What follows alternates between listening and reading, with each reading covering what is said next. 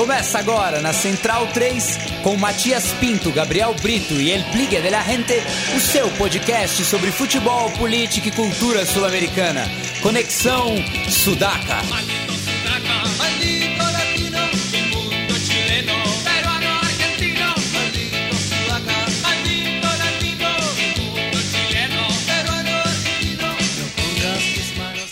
Buenas ouvintes, a Central 3 está começando mais um Conexão Sudaca, ocupando e resistindo na sua placa de áudio. Meu nome é Matias Pinto e, como sempre, estou ao lado dos meus companheiros de batalha.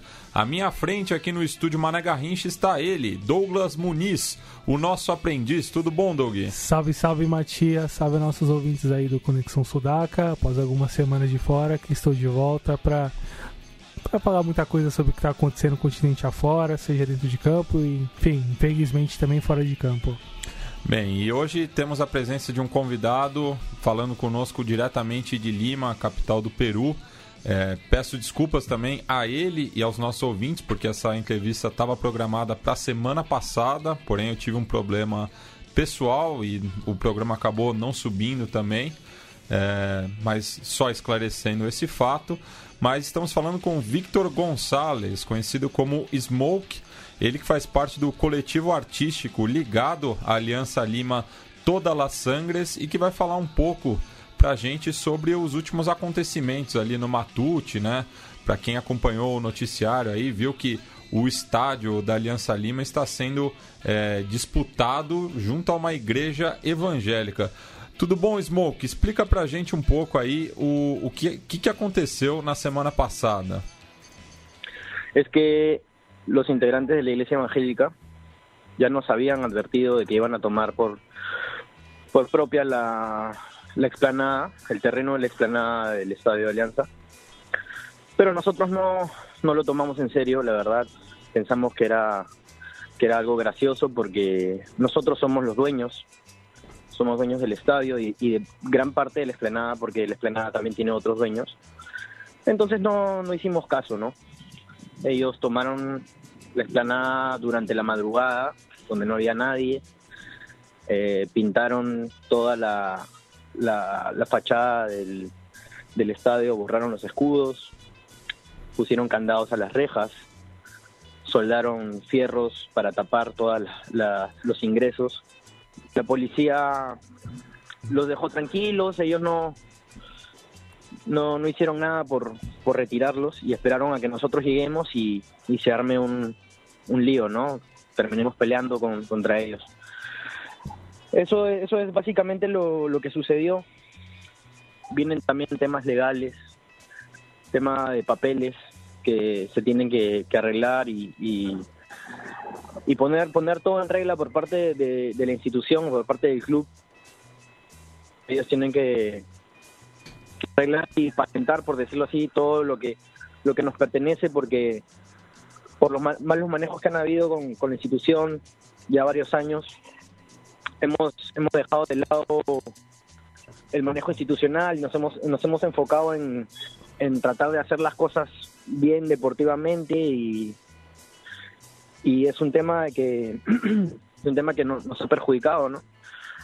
Buscar las cosas, hacer bien, bien, bien las cosas deportivamente, porque tú sabes, hemos tenido varios años sin campeonar. Fuera de eso, tuvimos este problemas con, con la dirigencia, nos pusieron una administración temporal y eso nos ha perjudicado bastante durante todo este tiempo. Entonces ahora creo que las cosas se, se van a se van a mejorar y vamos a, a poner en orden todo lo que, lo que tiene que ver con, con institución y con, y con sus propiedades. Vitor, como foi a chegada no, no, no Matute? Como o Alianza Lima conseguiu se estabelecer nessa região? O que em relação ao próprio terreno onde está situado o estádio? Queria que você comentasse sobre isso. Bueno, eh, todo se da a raíz de que en el gobierno militar, en los años 70,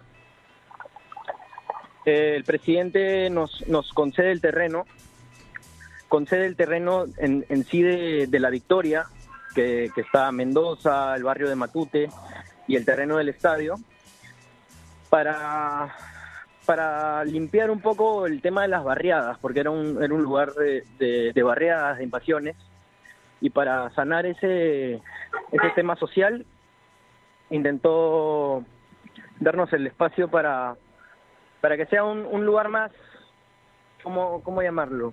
Más atractivo. Entonces se nos cedió el, el, terreno, ¿no?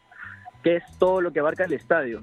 Luego el espacio de la esplanada, que también se nos cedió, pero luego aparecieron otros dueños, quedó, quedó ahí, ¿no? Nosotros de hecho somos dueños, pero no de todo, no de toda la esplanada. Es así como se llegó a, a Matute, ¿no? E uma questão que chamou a atenção também foi uma disputa religiosa, né? Porque uma das primeiras medidas que os evangélicos fizeram ao chegar à esplanada foi é, retirar uma imagem do Senhor de los Milagros.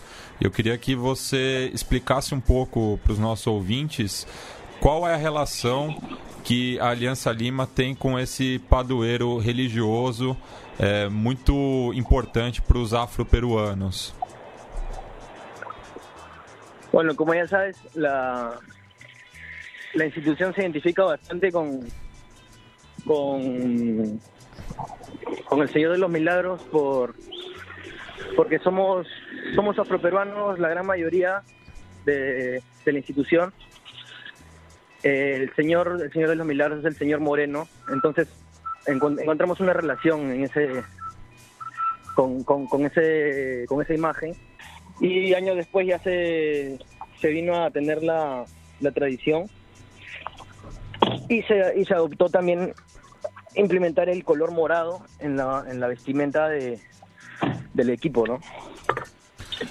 O, a Comando Sur, né, numa das primeiras é, notas que escreveu depois do, do ocorrido, é, colocou que essa, essa medida né, da, da, dessa igreja evangélica seria uma cortina de fumaça para para limpar um pouco a, a, a, imagem da Keiko Fujimori, que naquele momento ia testemunhar no Congresso peruano num caso ligado à Operação Lava Jato aí no Peru. Então eu queria entender qual que é a ligação da Keiko Fujimori com o, o setor evangélico no Peru? Bueno, Keiko es este es amiga, guarda guarda relación con el con el uno de los dirigentes o, o el máximo dirigente de esta iglesia evangélica en el Perú, porque él invirtió dinero en la campaña de Keiko. Entonces se dice que fue una cortina de humo porque él fue el encargado de hacerlo justo cuando, cuando Keiko iba a dar sus declaraciones en el Congreso. El señor, el señor Santana, que es el, el, dueño de esta, de esta iglesia, había advertido varias veces de que iba a ir al estadio a, tomar los terrenos, pero justo guarda coincidencia de que se da en el, en el momento en que van a, van a hacer las declaraciones ¿no? de, de Keiko en el Congreso y la, y la gente y la prensa se dio cuenta de que vendría a ser una cortina de humo porque ella también impidió de que, de que haya prensa dentro del, del Congreso. Pidió de que no, que no haya ingreso de prensa. Aparte, bueno, toda, toda la prensa estaba enfocada en, en, en, lo, en lo que iba a pasar, la policía no, no, no hizo nada. Entonces ya se, se veía avisado de que, de que era algo que era algo falso, ¿no? E também o, o jogo que estava previsto contra o Sport Boys foi cancelado por é, já que a polícia estaria mobilizada para mais uma marcha que se vajam todos, né? Eu queria que você comentasse também esse momento político que o, que o país está vivendo, já que de, todos os presidentes, desde o Alberto Fujimori, ou estão presos ou estão respondendo na justiça. Então, existe uma descrença muito grande dos peruanos com a sua classe política, né? El partido con, con Sport Boys se suspendió porque la policía no, no quiso dar garantías porque ese mismo día se iba a dar marcha. Entonces, este las garantías no las quieren dar casi nunca por por evitarse problemas porque la policía acá en, el Perú no está no está capacitada para poder llevar manejar tanta tanta cantidad de personas y más que nada es eso no es es más este, la incapacidad de la, de la policía que cualquier otro problema, porque muchas veces se ha dado de que hay marchas o hay algún evento masivo, e igual se dan los partidos. ¿no? Están agarrándose de los problemas de violencia que hay en los estadios para, para, para no querer dar garantías y, lavarse las manos. Y de hecho el tema de los presidentes que, que están siendo procesados ahorita es, es un tema ya muy normal. Tenemos muchos presidentes que están, están siendo procesados, uno que otro por ahí se escapó, no, no se le ha encontrado nada, pero, pero esperemos que pronto ya, se acaben essas coisas. Vitor, uh, gostaria que você comentasse como a Aliança está no Campeonato Peruano nesse momento, agora no, no Clausura, e comentasse também a situação do Universitário, o rival da Aliança que está lutando para não cair e, enfim, precisa de pontos para se, se garantir na primeira divisão na próxima temporada. Bueno, Alianza ahorita se encuentra en el segundo puesto. Hoy día ganamos en, en la selva al Unión Comercio por 3 a 1.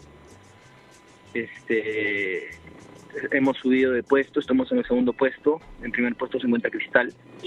El equipo va bien, está, está teniendo alguno, algunas bajas, pero, pero en general yo creo que vamos bien por, por la ubicación en la que estamos no pudimos ganar la apertura, que al final se nos fue de las manos, pero, pero yo espero que clausura se, se mejore y, se, y se consiga el torneo para poder jugar un, playoff a fin de año y salir campeones. Y el tema de la U, la U está mal, está mal dirigencialmente, tuvo muchos problemas que, lo han afectado. Eh, está futbolísticamente también mal, de hecho el tema administrativo influye bastante no recién recién recién pueden contratar jugadores tuvieron problemas con licencias y no no podían contratar jugadores. Y de hecho eso los, los afectó no ahora se encuentran penúltimos creo en, en, en el puntaje acumulado y y es, y es probable que, de que desciendan. Pero conociéndolo sabemos que, que no van a descender por lo mismo de que tienen gente adentro en la, en la federación que, que los puede salvar, ¿no? Uh, Vitor, eu gostaria que você comentasse sobre uh, os, os, acontecimentos no último clássico Alianza Lima e Sporting Cristal, que acabaram que acabou suspendendo o jogo por conta de conflitos e brigas que aconteceram no lado de fora. Sí, el problema con, con la hinchada del Sporting Cristal se da a raíz de que no no estaba permitida la, el ingreso de, de, hinchadas visitantes. Ya se viene dando hace unos años de que no se puede ingresar. Primero se dio con la U y hasta hace una fecha se dio con Cristal. Y bueno, ellos no, no respetaron las medidas y aún así asistieron. La policía los escoltó desde su estadio hasta el estadio de Matute y creo que ese fue el error, el error fue de la policía de, de llevarlos hasta, hasta el estadio y permitirles el ingreso. No, no, no sé en qué, en qué irá a quedar este tema porque nos han suspendido las populares a raíz, a raíz de todo este, este problema. A, to, a los equipos grandes, que en general son Alianza, la U y Cristal. Y este y dentro de, de esto que, que, pasó, hubieron algunos, algunos altercados, hubo, dicen que hubo balacera, pero fue porque ellos estuvieron donde no tenían que estar y fueron sin respetar nada.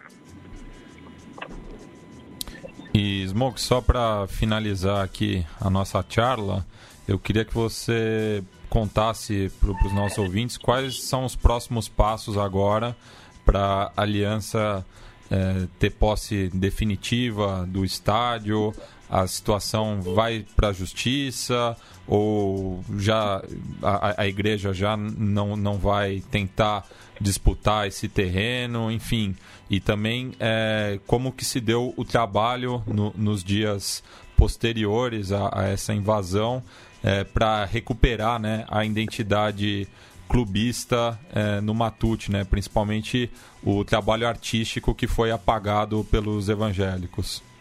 Principalmente la alianza cuenta con los papeles de ser este dueño de, de, del terreno en gran parte. ellos están, bueno, ahora la administración está tomando las medidas legales para para dejar todo en regla y este y, y esperemos que se vaya dando de la mejor manera, ¿no? O sea, ya los evangélicos dicen ser dueños, pero pero está está complicado eso porque tienen papeles que en realidad son falsos, se los vendieron se los vendieron personas que ahorita se encuentran presas, hay uno que, que, tiene Alzheimer, que está que, otro otro que ha muerto, entonces es raro es raro de dónde han sacado esos esos papeles, pero nosotros tenemos todas las de ganar y, y lo importante es que ya se está se está tomando las medidas.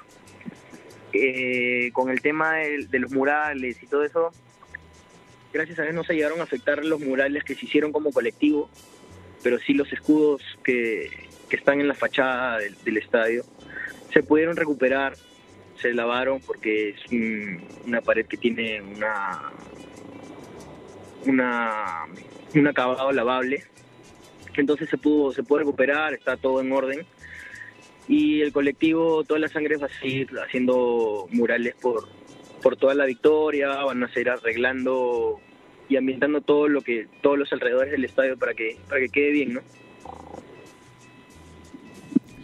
Bem, é, agradecemos a presença aqui do Victor Gonçalves, o Smoke, artista é, membro aí do coletivo las Sangres, ligado a Comando Sur da Aliança Lima e que também a gente chegou ao contato dele através dos nossos amigos chilenos, né? O, o Punk e o Diego, que já entrevistamos aqui por conta do lançamento Amistad Sem Fronteiras. É, Smoke, é, deixo o espaço para você é, mandar aí um saludo para os nossos ouvintes e também para a parcialidade da Aliança Lima.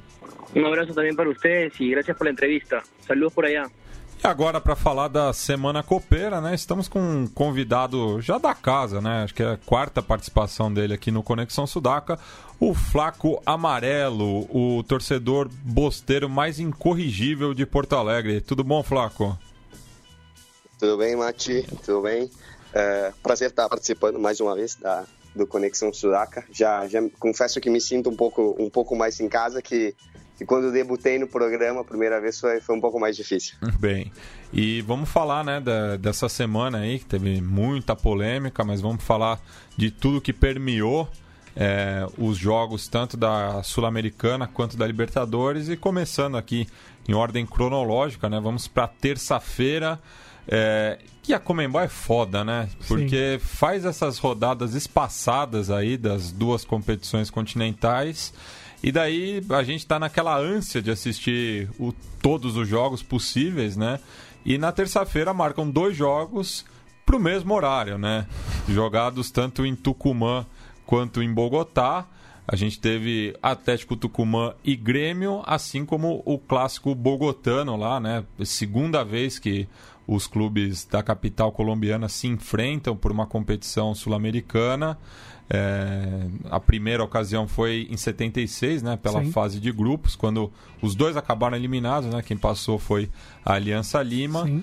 E um empate sem gols aí que deixou um pouco a desejar, mas pelo menos a gente viu o El Campín é, meio a meio, né? Sim, tempos tão sombrios para as torcidas, as torcidas de todos os matizes, tanto aqui como na Argentina é, ver isso já é um alento, mas olhando para o jogo mesmo foi bem abaixo do, do, que se esperava.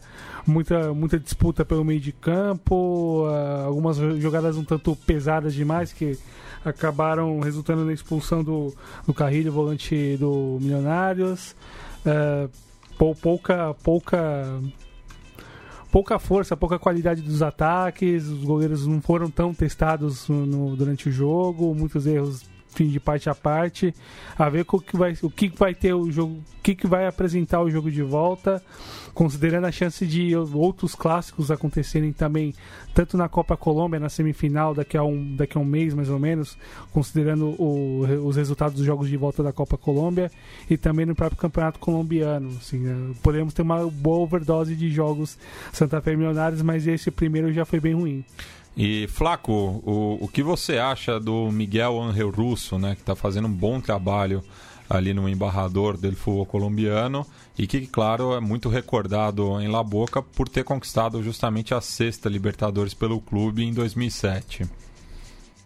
É, o, o Russo eu acho que ele talvez tenha sido um pouco vítima do é, sucesso extremo que o Boca teve na, na década passada, porque curiosamente o Russo foi demitido por perder uma final de Mundial contra o Milan e jogando sem o, o Roman. Isso é, é, é, um pouco estranho, porque ele vinha de resultados espetaculares. A conquista da Libertadores de 2007 foi de fato espetacular, a forma como, como foi conquistada.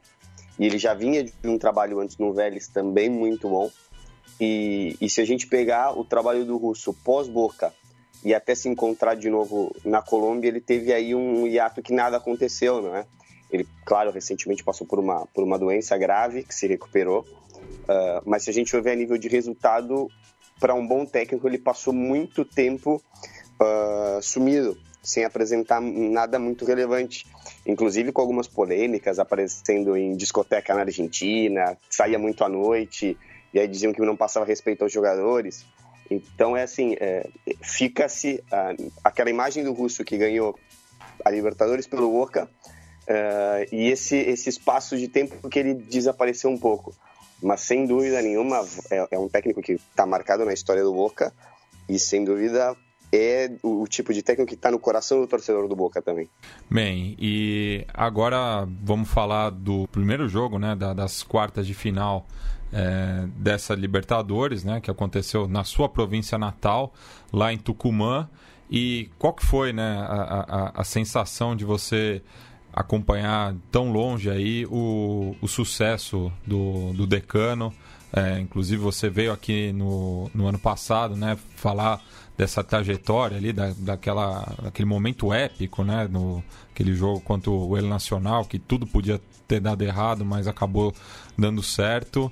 É, então, como, como foi é, acompanhar esse momento histórico novamente aí da, da equipe mais longeva do Noroeste argentino?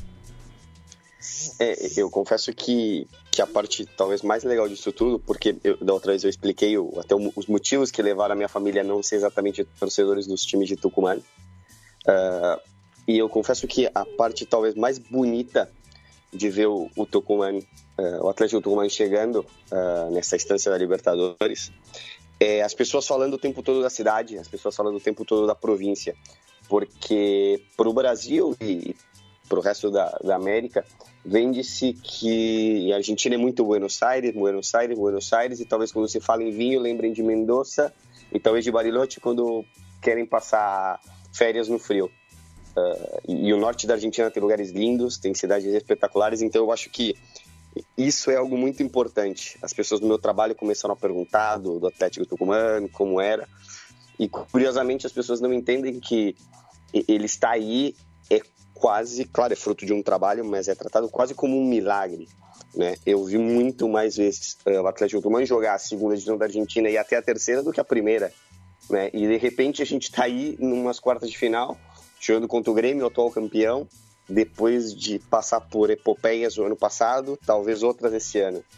Uh, confesso que não, não, nunca pensei que, que o Atlético Tucumã fosse chegar tão longe, e ainda mais com algumas bases de jogadores que há 4, 5 anos atrás estavam jogando o Argentino A, que é o terceiro nível do futebol argentino, como Pulga Rodrigues, que é o ídolo histórico do clube, então eu acho que hum, muito mais além dos resultados que a gente pode ver, a história como um todo para a província, apesar do, do Ciruca não, não, não acharem a mesma coisa, os torcedores do San Martín, mas para a província, para o norte argentino, para o futebol argentino, isso é, é, muito bom e é muito bonito. Bem, e falar do, do, do jogo em si, né? É, apesar de todo o clima que estava na cancha, o Grêmio se impôs, né? Afinal, é o atual campeão da América, mesmo com algumas caras diferentes, né? Da, daquela equipe campeã do ano passado.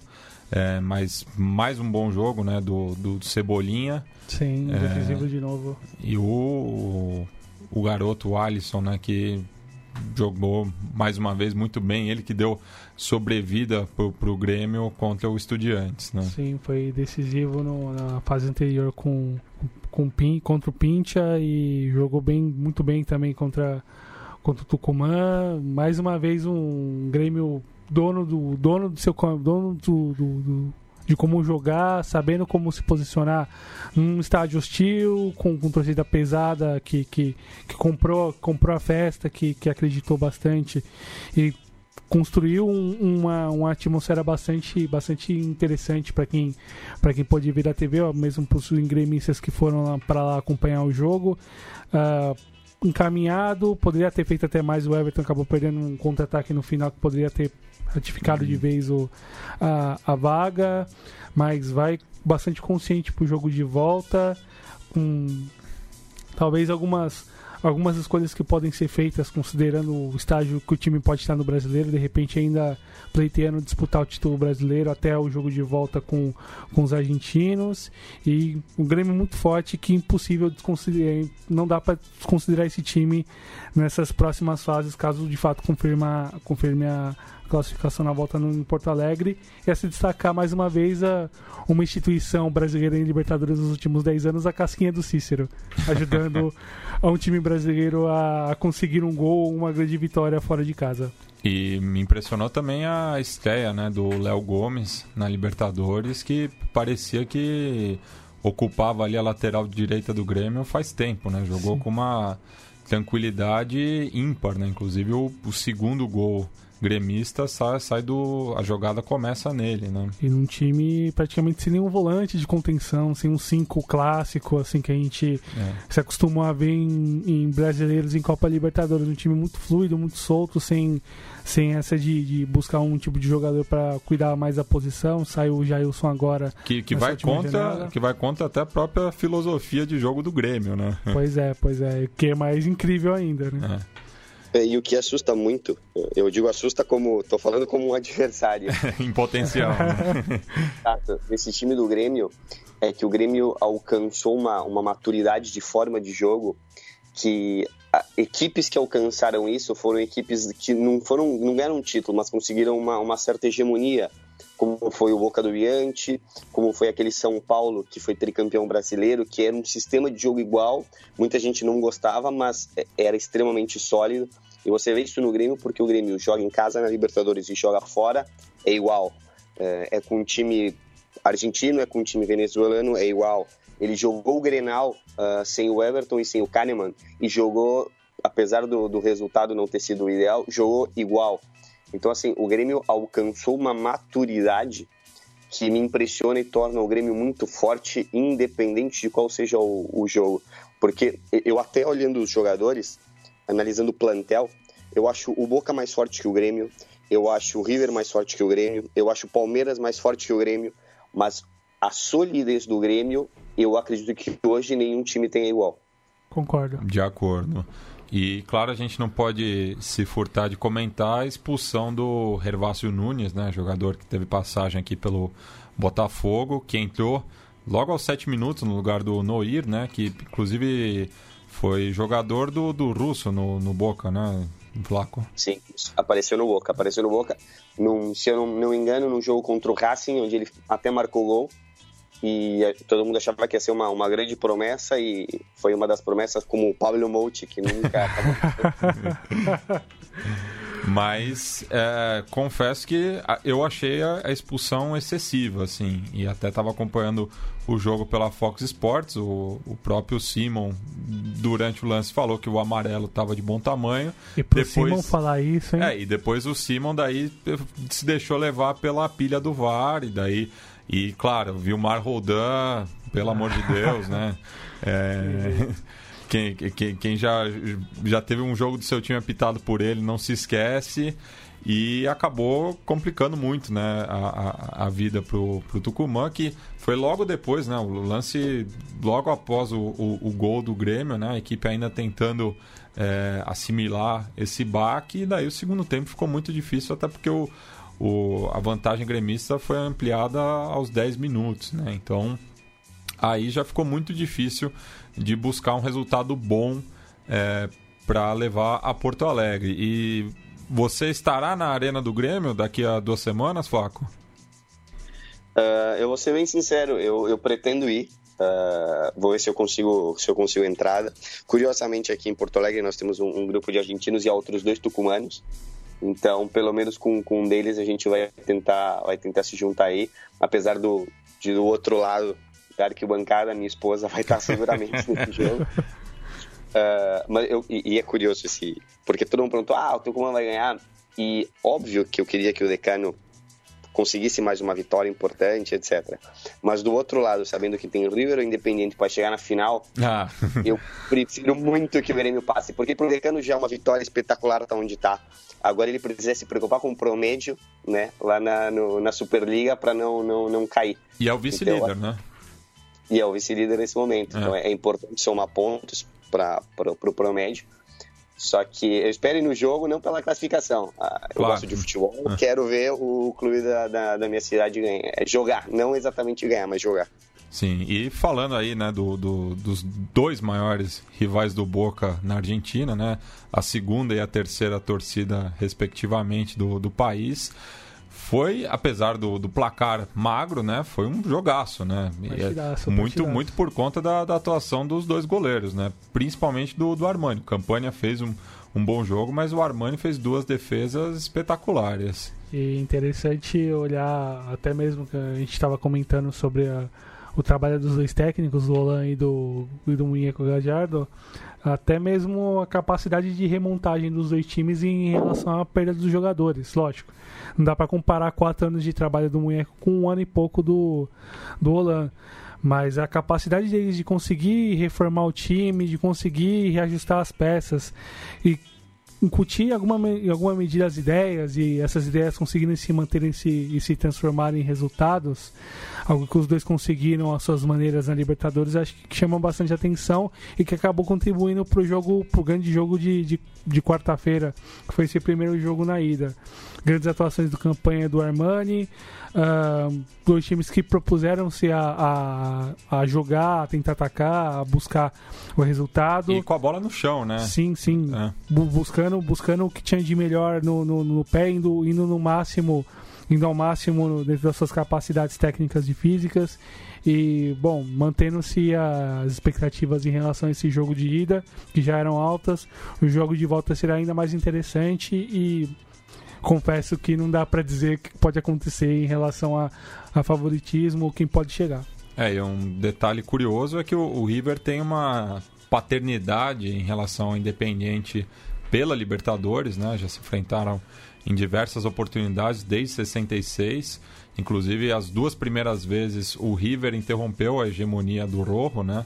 É, bicampeão em 64, 65, 65, é eliminado pelo River em 66 no desempate do, da, da, do, do, grupo da semifinal, né? Não lembro agora se era quadrangular ou triangular. Era triangular. É, agora estou na dúvida. Em 76 também, né? O, o Independente tetracampeão para no River novamente, que vai fazer a, a final com o Cruzeiro. Sim. 79, novamente também ali na, na semifinal.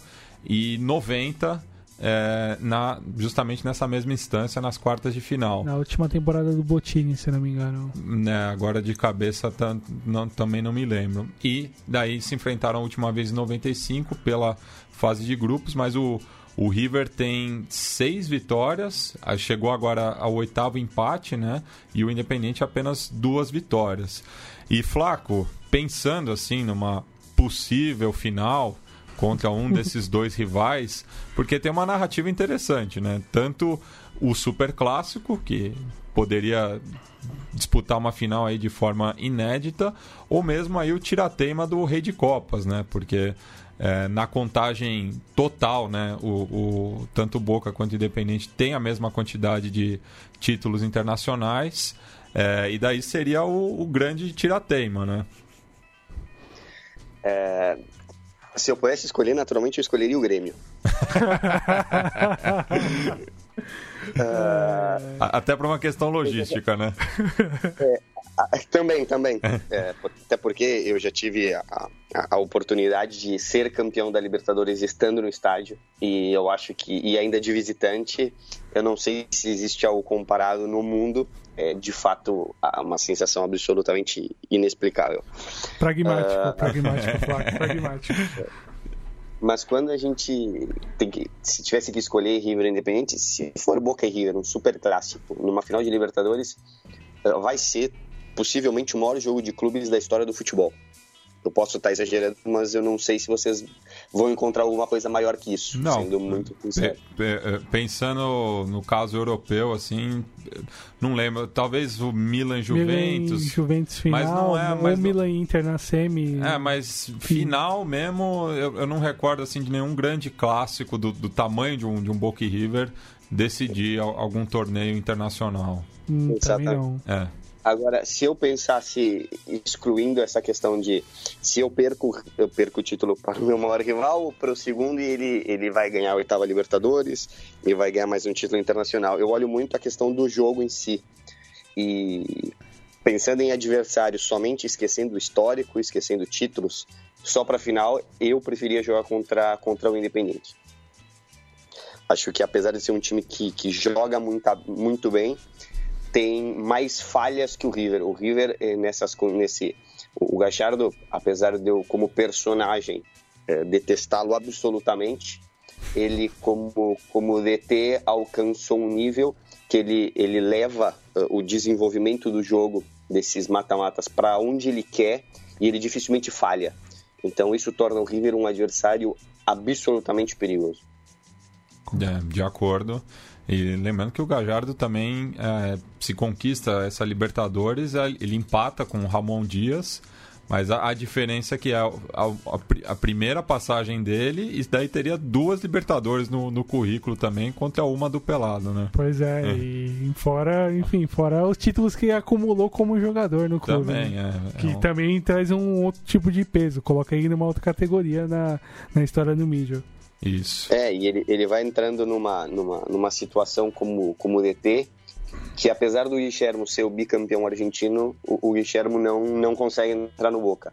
E eu acho que uh, o Guilhermo ou ganha Libertadores para entrar, ou ele conquista essa Superliga, muito pela questão de se ele conquistar essa Superliga, vai ser a primeira, o primeiro tricampeonato do Boca na história. Então talvez isso marque ele de uma maneira diferente, porque hoje como técnico do Boca, apesar de bicampeão, ele não, não, a gente não consegue ver ele nesse rol dos grandes DTs, muito longe do que foi um Bianchi ou do que foi um Toto Lourenço.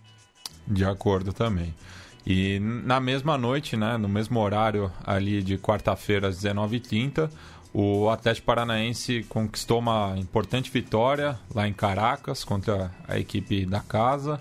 2 a 0 dois gols do Rafael Veiga. E uma situação paradoxal, né? Porque o Atlético Paranaense ainda não venceu de visitante no, no Brasileirão, mas já é a segunda vitória consecutiva na Sul-Americana, enfrentando o Penharol na fase anterior, 4 a 1 uma vitória expressiva também, e agora não tomou conhecimento do Caracas, é uma vitória que veio ao natural, assim, nem precisou forçar muito, e traz um resultado importante para Curitiba. E podendo garantir já aí um brasileiro na semifinal, né? Porque sai desse confronto o adversário de Bahia ou Botafogo. E, se eu não me engano, o Atlético venceu o News Argentina. Não, né? perdeu. 2x1. Um. Perdeu 2x1 um, e ganhou na volta no 3x0. Não, não. Ganhou a ida 3x0 e perdeu ah, a volta. Sim, sim, claro, claro. Talvez essa foi a última participação no Conexão Sudaca. Eu até tuitei um, um dia desse pro Mate, que foi exatamente nessa semana dos 3 a 0 do, do Atlético Paranaense no News. E era quando todo mundo elogiava muito o trabalho do, do Atlético Paranaense, do Fernando Diniz, e eu alertei que o Atlético Paranaense não havia ganho de ninguém, uh, porque o News era um time terrível. O News fez um campeonato terrível depois, começou esse também terrível, e o Atlético Paranaense, se não tivesse trocado de técnico, não sei se teria se levantado. É. Sim. De então, acordo. As o, o, o News às vezes levam a, a, a, outra história, não é? O News é o vice-lanterna no momento, né, da Superliga. Ainda tem um colchão de pontos aí por conta do promédio, então tá três posições acima da zona de rebaixamento, mas pensando no torneio que vem, já estaria é, em último colocado, né? Porque tanto o Tigre quanto o San Martín, se confirmar essa temporada, serão rebaixados e daí só tem o, o, o News, né? Situação também é, dramática para o Lanús nesse aspecto. Sim, sem dúvida. E em relação ao jogo, acho que a redenção do Rafael Veiga, que havia vinha sofrendo bastante críticas em, em, relação, a, em relação aos resultados do Atlético antes da, da pós-demissão do, do, Fernando Diniz. É, no domingo fez um bom jogo contra o Fluminense. Sim, também. tinha jogado bem também. É. fez dois gols na, no, no jogo lá em Caracas. E caminhando praticamente a vaga, vai tem uma margem razoável de pontos no brasileiro para não ter que se preocupar nessas próximas semanas propriamente com um rebaixamento, pode de repente alcançar uma margem de pontos até o jogo de volta para ir para o jogo de volta já já encaminhado ou resolvido no brasileiro e vem muito forte para quem for para quem vier do, dos brasileiros do outro lado, né? É, eu, eu acho que o do, dos brasileiros remanescentes na sul-americana todos estão nesse nesse limbo aí também, né? Porque é, ainda não estão numa situação confortável na briga contra o rebaixamento, mas também já podem olhar a Sul-Americana com um, um, pouco de otimismo, né? Porque é, desse lado da chave eu acho que não está tão perigoso quanto do outro, até pela questão do, do deslocamento também. Só o, o, o Fluminense e o Atlético Paranaense foram jogar no norte do continente, mas depois é, tem aí o São Lourenço ao Nacional, uma viagem mais curta, enfim. É, então acho que está pode estar tá muito bem encaminhado um brasileiro na, na final. Sim, sim. E isso, eu, eu acho que isso é bom, porque eu não, eu não, não sei aonde começou essa, essa história aqui no Brasil que a Sul-Americana não vale nada, que não é a segunda divisão da Libertadores, essas histórias que eu não, não caio muito no conto, porque a gente só desvaloriza aquilo que a gente perde, geralmente, né? Sim. Uh, fica essa história de que, ah, Comebol ajuda os times argentinos, prejudica os brasileiros, e, e, os próprios clubes brasileiros muitas vezes não valorizam aquilo que deveriam valorizar, né? Então eu acho que é bom que os times brasileiros comecem a chegar um pouco mais na, na Sul-Americana para que a competição ganhe um pouco mais de importância para os lados de cá também. É, porque para os lados de lá, muita gente aposta e aposta firme. Sim. Mais um exemplo, a gente vai ter mais um colombiano na semifinal pelo quinto ano consecutivo, né? Pois é. E chegamos agora, né, ao grande jogo de, dessa semana, é, Boca e Cruzeiro em La Bombonera. E o Cruzeiro veio é, com uma proposta de jogo muito clara, né? Como tem feito no mata-mata o Mano Menezes de buscar o gol é, rápido e daí é, esperar o, o, adversário depois, né? E eu acho que o, até o Boca, sabedor disso, deu espaço no começo para o Cruzeiro, mas foi aí que a, a, equipe mineira se perdeu e o Boca conseguiu construir a vitória, né? E Flaco, eu te faço uma provocação aqui, uma das primeiras, né? É, mas qual que foi a maior contratação do Boca nessa janela? A volta do Pipa Benedetto ou mesmo a incorporação do Mauro Zarate? Uh, eu acho que sem dúvida nenhuma o, o Mauro Zarate não pelo não estou comparando os jogadores até porque eu acho que os dois são jogadores excelentes mas o Pipa uma coisa é o Pipa voltar Outra coisa é, é, o Pipa voltar a ter aquele nível que ele tinha. A gente não sabe em quanto tempo, se ele vai alcançar aquele nível ou algo parecido, e quanto tempo pode demorar. Uh, o jogo de ontem foi, foi uma, uma, uma amostra disso, porque. De ontem não, desculpa, de quarta, porque o, a questão do, do, do, do Pipa ainda é física, ainda é ritmo. Dava para ver que estava um pouco duro para fazer os movimentos, etc. Enquanto o Mauro Zarat o primeiro tempo foi soberbo. Ele começou falhando um pouco, mas é um jogador absolutamente desequilibrante em todos os sentidos, uh, na ocupação de espaço, no, no, fazer os companheiros jogarem, na finalização, é um jogador absolutamente completo. Essa foi talvez, depois da incorporação do Benedetto, quando de fato ele chegou do América e rompeu tudo que, que podia, eu acho que foi uma contratação assim é, que eu que sou um crítico da diretoria do Boca e do Angelice, é, eu tenho que de fato tirar o chapéu porque é um jogador espetacular. E você já fez as pazes com o Pablo Pérez? É, o Pablo Pérez pode, pode fazer os, os gols que ele quiser com a camisa do Boca. Ele pode ganhar os títulos que ele quiser com a camisa do Boca. Um jogador que puteia a torcida no Boca nunca vai voltar a ter meu respeito. Nunca. Nunca nessa vida, nunca. Mesmo em poder ganhar uma Libertadores? Repetiu o gesto de Patrão Bermúdez, de Tchetcho Serna, de Não. Riquelme, de Palermo. E um eu. o Paulo Pérez é o jogador que eu nunca vou engolir na minha vida mais. Depois daquela cena, ah, nunca mais. Essa é que é a verdade. Eu acho que ah, existe algo, como eu digo, nada é maior que o clube. E, e acho que dentro do clube a torcida é, é como o Palermo disse, quem faz o Boca Grande é a torcida. Então eu acho que não, isso não é um de respeito. E eu falo do Boca, mas para mim seria em qualquer outro clube no mundo. Para mim, o bem mais precioso de um clube é a torcida. Ah, então o Pablo Pérez entrou num, numa linha para mim que ele é descartável. Para mim deveria ter sido descartável naquela, naquela altura. E também me chamou a atenção do que, justamente com essas duas. com a, com- com a volta do, do Benedetto e a chegada do Zarate, o Pavon perdeu bastante protagonismo né, no, no ataque chinês. É, mas eu diria que isso é o bom, porque o, o, o foi durante a reta final da Superliga que o Boca conquistou. O, o foi sem dúvida nenhuma o principal jogador, mas ele era a única fuga. Ah, é impressionante como os clubes da Argentina não conseguiam ah, anular o Pavon, porque o Pavon fez o Boca ganhar 3, 4, 5 jogos. Então hoje o Pavon aparece menos, mas pode ser mais decisivo ah, porque a marcação não fica tão concentrada em cima dele, etc. A verdade é que contra o Cruzeiro o Pavon fez um jogo ruim, ele jogou mal, ele tentou os dribles e não conseguiu, as jogadas não saíram.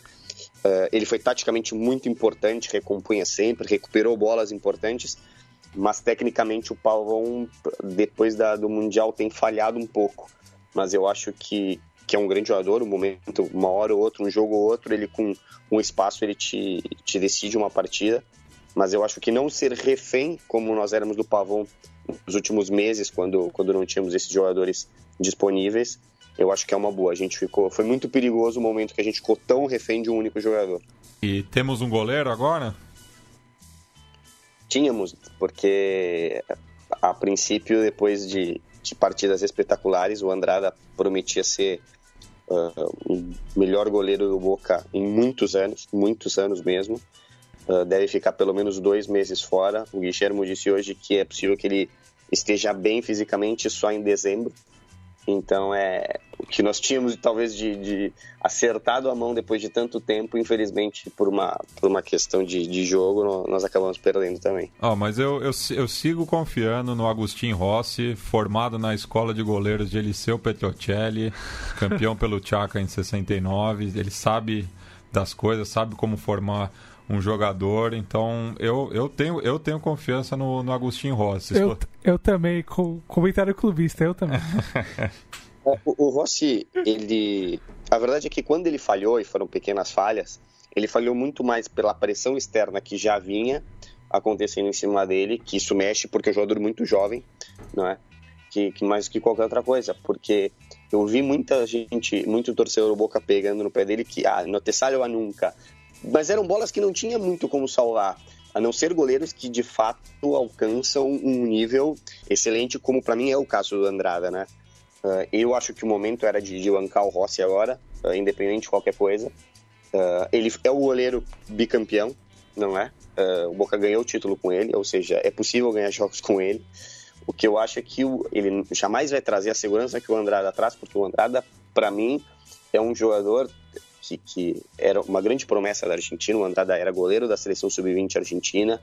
Ele chegou a ter uh, o, a opção de compra do Barcelona na época, ou seja, ele já era uma promessa. Explodiu no News, talvez tenha tardado um pouco, mas acabou por depois explodir. Mas eu apostaria, apesar de já uh, de dentro do clube vazar a informação de que o Boca vai atrás de um, de um outro arqueiro. E Flaco, eu queria agora que você comentasse um pouco da repercussão é, justamente do, do, do, lance né, do Dedé com o Andrada, tanto aí entre a torcida do Boca e também no, nos meios de comunicação da Argentina. Uh, eu acho que mais que nada, a gente primeiro tem que de fato analisar o lance. E o lance ele é uma fatalidade. Eu não acho que o Dedé tenha tido a intenção. Mas de fato ele entra com uma força talvez exagerada, como o, o árbitro viu. E eu acho até que ele poderia é, levar um amarelo. E eu acho que o próprio Dedé não, não ia reclamar de ter tomado um cartão amarelo. Tá? Eu acho que o vermelho é exagerado. Uh, e o vermelho ele é exagerado por um, por um problema que o VAR traz, e eu acho que foi até o Mate que tweetou isso, eu vi recentemente, é uma coisa que quem jogou futebol na vida, uh, o mínimo competitivo, sabe que o VAR e a câmera lenta tiram qualquer verdade absoluta daquele lance. Sim. Uh, porque, assim, a mesma forma como a gente sabe que foi que, que, que foi sem querer, o Dedé faz o movimento de cabecear a bola quando a bola já está quase saindo da área, o Andrada já tinha tocado nela. E se a gente inverte o papel, uh, ou seja, o Dedé antecipando e o Andrada dá um soco na cara do, do, do Dedé, uh, seria discutível se de fato o Andrada não teria que ser expulso e não seria pênalti. Como, por exemplo, o Neuer fez na final da, do Mundial em 2014 contra o Higuaín, e a minha opinião é que foi pênalti.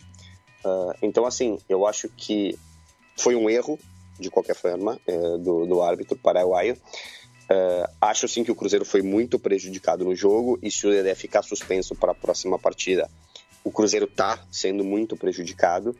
Mas eu acho que criar esse, esse complô, essa ideia de é. complô, de que a Comebol ajuda os times argentinos e prejudica os brasileiros, é, é um pouco de desonestidade, por mais que a gente sabe que desonestidade seja o prato principal dentro da Comebol.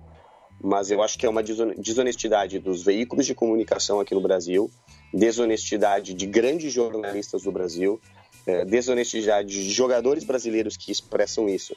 Porque é, se a gente voltar na primeira fase, o Boca poderia ter sido eliminado e o Boca empatou com o Júnior é, em Barranquilla. O Júnior faz 1 a 0 com um pênalti que é inexistente, pelo menos para mim, para a maioria é inexistente, que o Barrios uh, fez o pênalti. Então, assim, o Boca poderia ter sido eliminado na primeira fase da Libertadores por um pênalti que não tinha sido. Então, onde é que está essa, essa tal ajuda para o Boca ou para os clubes argentinos? Então, eu acho que uh, olhar o que aconteceu contra o Cruzeiro e colocar na balança que os clubes brasileiros são prejudicados ou que os argentinos são favorecidos por política, eu confesso que não acredito e eu não caio nesse conto. É. Não, e a, até porque nos dois lances que, que o VAR decidiu uma expulsão nessa rodada, eu também acho que, que, que erraram. Né? Claro, não teve o mesmo peso né? que, que foi a expulsão do Dedé, mas já comentei o lance do Hervácio Nunes e do Pérez do Colo-Colo também, né? A expulsão de ontem no, no jogo do Colo-Colo com o Palmeiras foi absurda também. Exato, tanto que quando o jogador do Colo-Colo é, pega o jogador do Palmeiras, o Mike, se eu não estou enganado, nenhum jogador do Palmeiras pede cartão vermelho nem nada disso, ninguém é. pressiona o árbitro. Eu acho que era para um cartão amarelo, acho, só que aquela, quando mostra em câmera lenta a sola pegando de fato o pé do jogador, é o que, o, é o que eu disse, que eu acho que eu vi num tweet do, do Matias, que tira a verdade do lance. Entendeu? E, e tem algo que é estranho, é que o lance é na frente do bandeira.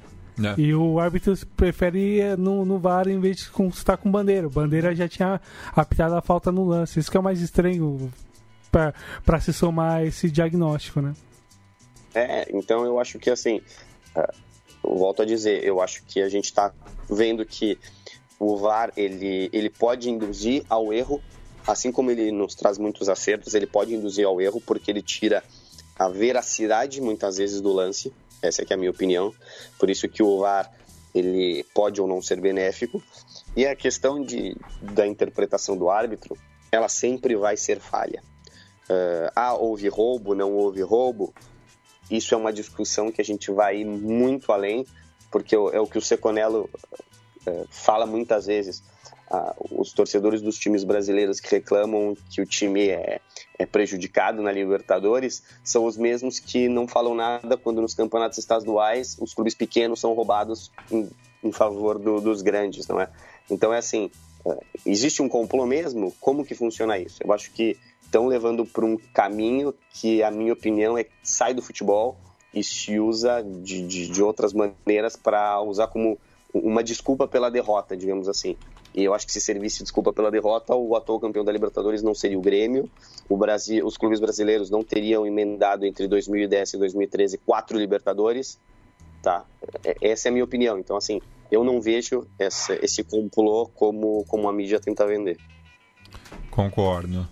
E ainda na quarta-feira tivemos a vitória por 1 a 0 do Deportivo Cali, que garantiu uma disputa de pênaltis bastante é, curiosa, né? Com uma boa atuação do, do goleiro da casa, é, que acabou, né? Como o Douglas apontou, garantindo aí já um colombiano na semifinal, já que o Deportivo Cali enfrenta né, o vencedor do clássico bogotano. E vai reforçado. Chegou o Maquinelli Torres na virada no começo dessa, dessa segunda metade do ano. Pressionou bastante. Terminável, né? Terminável, claro.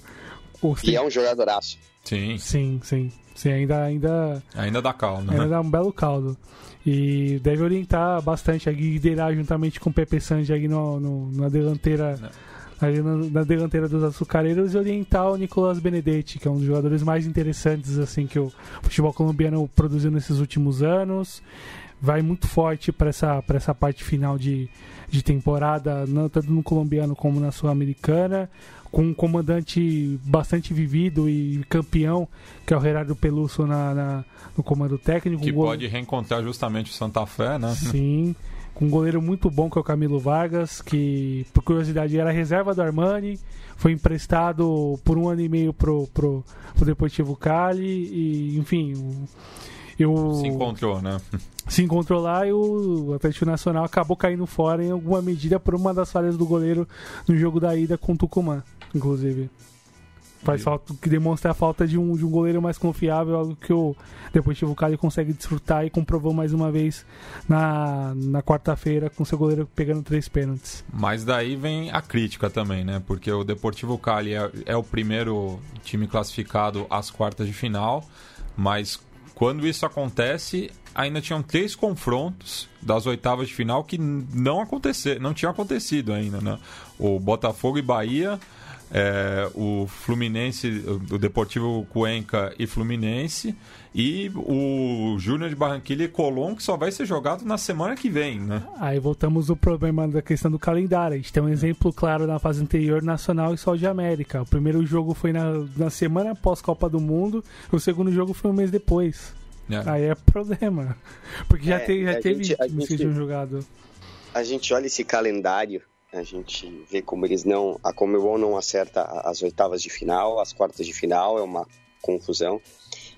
E a Comebol fica preocupada em fazer uma final de jogo único. A, a, a Comebol não consegue organizar o torneio entre a fase pré-eliminar e as quartas de final, mas ela quer se preocupar lá já com a final. Então, acho que assim, é, entra dentro desse da questão de VAR, de, de roubo ou não rouba.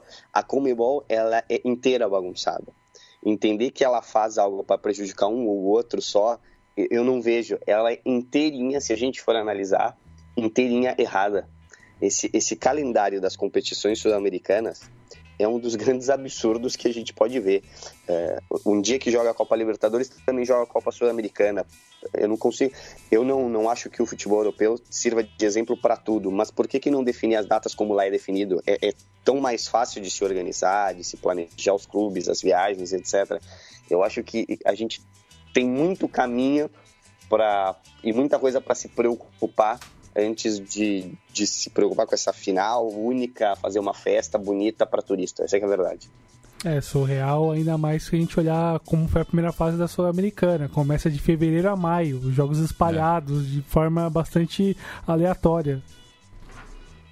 É, é dá, dá, tempo de um clube jogar a ida com um técnico, na volta ter outro técnico e quase outro time. É, e se passar de fase, trocar de técnico de novo, porque a outra fase foi depois da Copa do Mundo.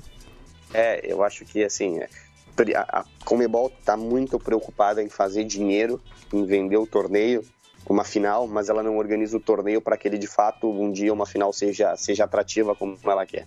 E, e, e, daí eu, eu, acho que esse tipo de situação que acaba gerando, por exemplo, o caso do Jonathan Requena, né? Que foi inscrito na, nessa longínqua primeira fase pelo Defensa e Justiça, mas como a gente repercutiu o caso, ele era da reserva, né, do Alcon, É, tava, tava ali na lista de 30, mas não foi relacionado para nenhum dos jogos. E depois vai chegar no Temuco, já na, no final da temporada argentina, mas na, na intertemporada chilena. É, e daí vai jogar com, com o, o, São Lourenço, mas já, já assim, não tem nenhuma. Tem uma distância tão grande entre esses dois jogos que justamente abre, abre esse, esse precedente aí, né? Sim. Não, é, olha como são, são as coisas. O Antio está é, cumprindo, né, não jogou contra o Cruzeiro, cumprindo uma suspensão antiga. Então todo mundo falou que ele como ele já jogou esse ano, Libertadores pelo Boca, o Boca foi beneficiado porque o Boca não sofreu uma punição como a do Santos, por exemplo. Né? Então, a notícia foi, foi dada aqui no Brasil como o Boca, mais uma vez, um clube argentino sendo ajudado. Mas a verdade é uma só. É, o Antio Pabila foi suspenso quando jogava pelo Huracan. Ou seja, ele deveria ter cumprido a suspensão quando jogava pelo Cruzeiro, certo? Correto. E se ele jogou pelo Cruzeiro e não jogou pelo Boca contra o Cruzeiro, no fim quem foi beneficiado foi o Cruzeiro. Percebe o que eu estou dizendo? Isso é. mostra como a Comebol ela não fa... ela não está tentando te ajudar, ela não está tentando prejudicar o outro. Ela é essa bagunça que a gente sabe que ela é. Não, em nenhum momento ela quis ajudar o Boca nesse, nesse caso. Ela quis corrigir um erro dela e para corrigir um erro dela ela erra de novo. Pois é. Entendeu? É um absurdo. Não há limites para erros. É. Bem, passemos agora para quinta-feira, né? No qual tivemos o, o jogo do Fluminense é, em Quito, né? Enfrentando a equipe local. A gente até estava é, na dúvida aqui né, qual teria sido o motivo, mas é justamente pela capacidade do, do estádio lá em Cuenca, né, Douglas? Sim, sim. Optaram por jogar na, na Casa Blanca, na cancha do Dagdeu, que é um pouco maior, assim, tem uma estrutura talvez um pouco mais adequada aos desejos e orientações da Comebol. Mas olhando para o campo e bola, o Fluminense conseguiu jogar bem no primeiro tempo, conseguiu gol jogar, se estabelecer um, um, um campo por, também por conta da, da, da, altitude que, que é pesada ali em Quito, se não me engano é 2.200 metros e é um pouco complicado, considerando até mesmo como o adversário vai se posicionar, se vai atacar bastante, como era a ideia que foi proposta em prática do, do Deportivo Cuenca, Cuenca mas o Fluminense se, se posicionou bem, conseguiu segurar os equatorianos no primeiro tempo. No segundo tempo demorou para se, se reorientar, tomou uma pressão considerável dos equatorianos. O Júlio César apareceu em duas ou três defesas ali importantes para conseguir segurar o placar, controlar o ímpeto equatoriano. O time acabou botando a língua de fora praticamente, não conseguia mais correr a partir dos 15, 20 do segundo tempo. E num único jogador que conseguiu correr, talvez o máximo que podia naquele momento, o Ayrton Lucas conseguiu a jogada do segundo gol que praticamente encaminha a vaga tricolor para a próxima fase e, e, provavelmente enfrentando provavelmente enfrentando seu, o São Lourenço. É, e o Fluminense que não conta mais com o artilheiro Pedro, né, durante essa, essa temporada.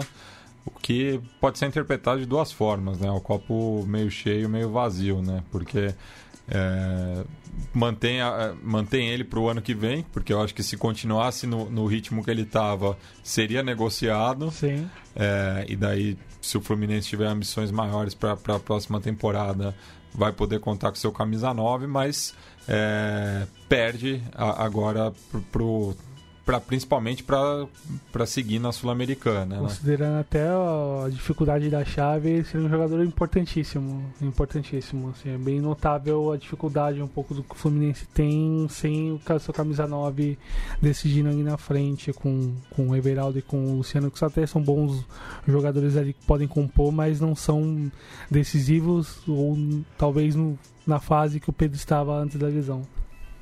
É, desse jogo, eu não sei se vocês vão concordar comigo, mas mais uma vez eu discordo da Comebol. Eu acho um absurdo, é, numa fase de oitavas de final, uh, tirar o mando de campo de um clube por capacidade. É, eu não sou a favor disso. Para mim, se o estádio cabe 10 mil, que jogue-se com 10 mil, com 5 mil, com o que se pode jogar. É, o estádio tinha capacidade clube... para 22 mil. É, exatamente. A não ser que o clube, por uma decisão dele, queira levar para um outro lugar, eu acho que a Comebol, numa instância dessa, não tem que, não tem que se meter. Uhum. Uh, esse é o primeiro ponto. O segundo ponto é que eu achei impressionante que, apesar de ver um Fluminense cansado, naturalmente por causa da, da altitude, eu não sei quem foi o jogador que, que faz assistência para o segundo gol, que dá um pique pelo lado esquerdo. Foi o Ayrton Lucas. Ayrton Lucas. Que eu, eu mandava pro doping, porque é impressionante. Eu fiquei assustado, não sei como ele conseguiu fazer aquilo, porque ele correu mais que os jogadores do próprio Deportivo Cuenca. Foi, foi realmente algo impressionante que poucas vezes a gente vê no final do jogo. Poucos jogadores conseguem ter essa, esse lote físico, né, e conseguir fazer isso. E curiosamente o Fluminense ganhar no estádio Casablanca, né, um estádio onde talvez tenham sido as maiores decepções da história do, do torcedor tricolor. Eu não tinha pensado por esse lado. É, tem, tem esse lado também. É. Quebrou mais, uma, mais um jejum, como tinha quebrado no passado, vencendo a LDU na mesma instância na Copa Sul-Americana. E passamos agora para os jogos das 9h45. Vamos seguir então pela Sul-Americana, fechar com a Libertadores. Daí tivemos o confronto brasileiro, né? Entre Bahia e Botafogo. É, uma, mais uma boa atuação do menino Ramires, né? Que estreou contra o, o esporte. É, depois fogou contra o São Paulo, mas jogou a última rodada contra o Palmeiras. É, do Campeonato Brasileiro, inclusive fazendo a, a jogada do gol é, do Gilberto, Sim. né? entortando o Felipe Melo aí e agora que não é muito difícil também e agora né? faz o seu primeiro gol né pelo esquadrão é, uma, uma boa revelação aí do, do, do, futebol baiano. E depois o Bahia amplia né, a diferença faz 2 a 0 mas permite no lance seguinte o desconto do Botafogo e que daí pode ser é, decisivo pro, no Engenhão, né? Que daí basta o Botafogo ganhar por 1 a 0 para encaminhar a classificação. Com falha do meu xará no, no, no gol botafoguense. Que é bom goleiro. Que é bom goleiro, pegou muito é. ontem, muitas, muitas ocasiões que o Botafogo conseguiu chegar, ele se apresentou muito bem, o Botafogo meteu bola na trave, vem conseguindo melhorar um pouco com, com o Zé Ricardo no comando. Que, que fez uma, uma, é, uma, escalação ontem estranha, né? Não foi com força total para cima. Eu estranhei o Saulo não ter jogado, porque tem feito bons jogos, né? É, substituindo aí dois grandes goleiros do, do Botafogo, né? Tanto o uhum. Jefferson quanto o Gatito. É, não entendi a escalação do, do Diego. Um, por exemplo. E o que é mais estranho é. Bancou muitos garotos aí no meio de campo que conseguiram até dar conta do recado. O próprio Gustavo Bochecha, o outros jogadores ali, mantendo, mantendo um pouco a estrutura que, que ele está construindo durante essa, essa temporada, apesar que não sejam os mesmos jogadores. Mas Botafogo ainda está muito vivo para o jogo de volta. E, bom, vamos ver como é que vai estar tá até lá os dois times em relação a as atenções às rodadas do brasileiro que, que viram a partir de amanhã. Até pensando em se descolar um pouco aí do bloco de baixo para ter um pouco de imagem para esse jogo de volta poder dar tudo. Não, eu acho que eu não, claro que ninguém gosta de perder e é estranho falar assim. E eu já não, já não fiz muitas amizades com torcedores do Botafogo, do Conexão uma vez, mas eu acho que a melhor coisa que pode acontecer pro Botafogo, infelizmente, é a eliminação, porque eu acho o Botafogo candidatíssimo ao descenso, ao rebaixamento aqui no, aqui no Brasil. Até, até pela, pelo crescimento do, do, da Chapecoense e do Ceará, que vem logo atrás ali na, na tabela, né? E até é, o, tanto o Bahia tá com a mesma pontuação, né? O, tem um saldo de gols menos pior, né? Não, bo... não, não, dá para falar Mas melhor é que... porque é menos 5 e menos 11. e com boas atuações é do Babaera, né? Mas curiosamente, eu, se você analisar, hoje, se perguntarem, você acha que o, o Bahia é candidato ao rebaixamento? Eu acho que a maioria das pessoas vai dizer que não, porque não. você o Bahia jogar e tem bons jogadores, constrói bons jogos. Ah, e fe, coisa que o Botafogo não consegue. E fez bons jogos com os times de cima, né? Complicou para o Inter, né? Perdeu de 1 a 0 na Fonte Nova, mas foi um jogo muito igual. É, contra o Palmeiras, tanto pela Copa do Brasil quanto o Brasileiro. São contra o São Paulo no Morumbi. O, o, o, Bahia tem jogado de igual para igual com qualquer time do, do campeonato. Enquanto o Botafogo tomou uma piaba dos reservas do Grêmio. Sim. Hum, tomou... É, e, e o, o, Bahia a gente consegue identificar, e eu fico feliz por isso, porque eu gosto de ver clubes do, do Nordeste, de outras regiões aparecendo mais. Uh, a gente vê é, peças de muita qualidade no time do Bahia. Esse Ramires é bom jogador, eu acho que o Zé Rafael é bom jogador. Uh, o Gilberto é um cara que sabe fazer gol, né? Eu acho que por onde passa faz os seus gols. Uh, o lateral direito, que eu não, não me lembro o, o Nino nome Paraíba. dele. Esse, esse aí, que joga na Ponte Preta, né? Isso. Ele é um jogador rápido, agudo pela direita, então a gente consegue identificar coisas que no Botafogo, por exemplo, não se identifica. Sim, tem razão. Sim. E passemos agora né, para o último jogo da semana. É, mais uma boa vitória do Palmeiras de visitante, né? Quebrando um, um recorde aí também. É o primeiro time brasileiro a vencer é, em cinco países. Não, cinco ou seis agora. Cinco. Cinco países. Paraguai, Cerro Portenho, É, Lima, Alianza Lima, Boca Juniors, Argentina, Buenos Aires, Junior. Barranquilla, E agora o Colo-Colo Colo-Colo no Chile. no Chile, né? É o Palmeiras que tem um aproveitamento melhor fora nessa Libertadores do, do que em casa, né? Onde inclusive foi derrotado pelo Cerro e empatou com o Boca Juniors. Sim, bom pelo resultado, não tanto pelo desempenho, né? Afinal, é um pouco aquela questão de escolha que, que chegou a se discutir em relação ao que o Palmeiras queria após a demissão do Roger os resultados que não vinham, em relação ao Campeonato Brasileiro no caso. Ah, mas o time conseguiu se posicionar bem, conseguiu, enfim, essa frase batida, talvez que, que representa 2018 saber sofrer, soube em alguma medida saber sofrer contra, contra os chilenos. Quando exigido, o Everton foi, foi confiável, o time conseguiu se posicionar bem na defesa. ah, acabou perdendo algumas chances lá na frente para poder matar o jogo com mais tranquilidade ou até um pouco antes em relação ao que os chilenos apresentavam. Uh, para se destacar, talvez tecnicamente o Moisés, para mim foi o melhor da partida, indo pro, indo jogo, se apresentando, participando das jogadas, ajudando na marcação. Ah, talvez um pouco pelo Bruno Henrique pelo gol, mas não nada muito acrescentado em disso. Basicamente, acho que se destacar individualmente o Moisés e o Bruno Henrique pelo gol em si. Mas coletivamente é um time que está conseguindo apresentar bem, está conseguindo ganhar cancha, ganhar peso agora nessa, nesses meses restantes. Ainda não consegue, não apresenta uma certa fraqueza em que pese os resultados ruins que teve com o Cruzeiro e com o Bahia em relação ao Campeonato Brasileiro e Copa do Brasil. Mas encaminha um bom resultado contra os chilenos, tem um pouco mais de calma para poder decidir em casa. Enfim, a ver, a ver se consegue conservar o resultado sem tanto sofrimento como foi contra, contra os paraguaios. E a ver o que, que vai acontecer até o jogo da volta, que é na primeira semana de outubro, não, Matias? Correto. E, enfim, aí tem Cruzeiro no meio do caminho. Acho que, se não me engano, na semana pós Colo-Colo é Palmeiras e São Paulo, se eu não É, estou é o enganado. choque rei na véspera das eleições. Pois é, e aí, enfim, vai depender do que acontecer até lá e da forma como o time vai se posicionar em relação às outras competições e a, e a escolha em relação à, à tabela e resultados. Né? É, e Douglas, eu queria que você falasse sobre o Bruno Henrique, né? Que eu acho que é o jogador que mais cresceu de rendimento nessa temporada, tem atuado muito bem tanto no sistema defensivo, né? Quanto chegando bem pro, pro ataque. É, mais uma vez é, fez um gol que é, simplificou o jogo, né?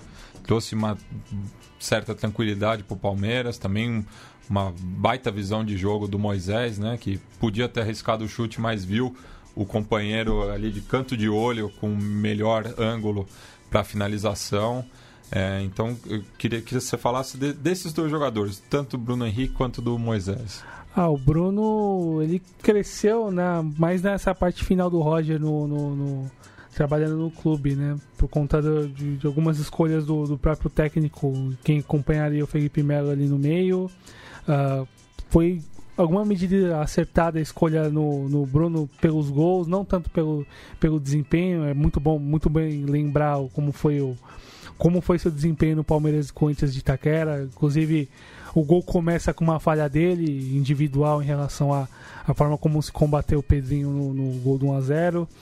Mas ele conseguiu se recuperar, apresentar um bom, bom futebol dentro do que ele pode apresentar tecnicamente. Não é um jogador dos mais, dos mais interessantes, eu acho. Um jogador cumpridor, nada muito especial, que consegue ali garantir uma, uma retenção de bola, sabe clarear o jogo de um lado para o outro, sabe bater na bola, mas não é nada lá muito muito excepcional como muita gente acredita pedindo a tag para a seleção brasileira.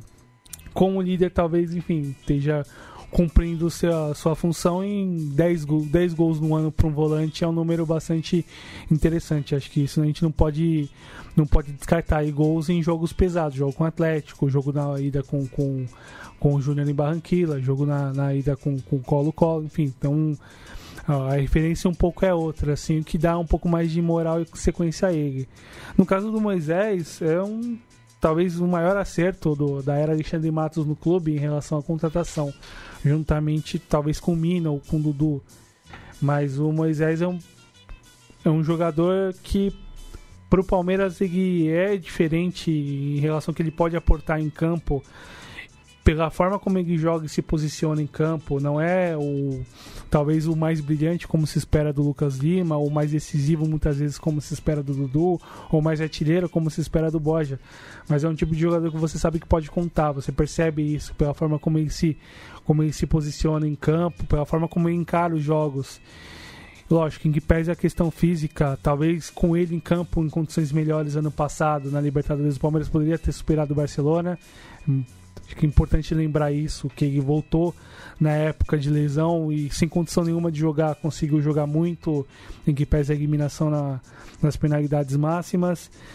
É um tipo de jogador que o Felipão conta muito e é um tipo de jogador que, que é talhado para esse tipo de competição. Você consegue perceber pela forma como ele, como ele como ele participa, como ele se entrega no jogo, com inteligência, mas sem ponendo perna forte, sem, sem, sem fraquejar.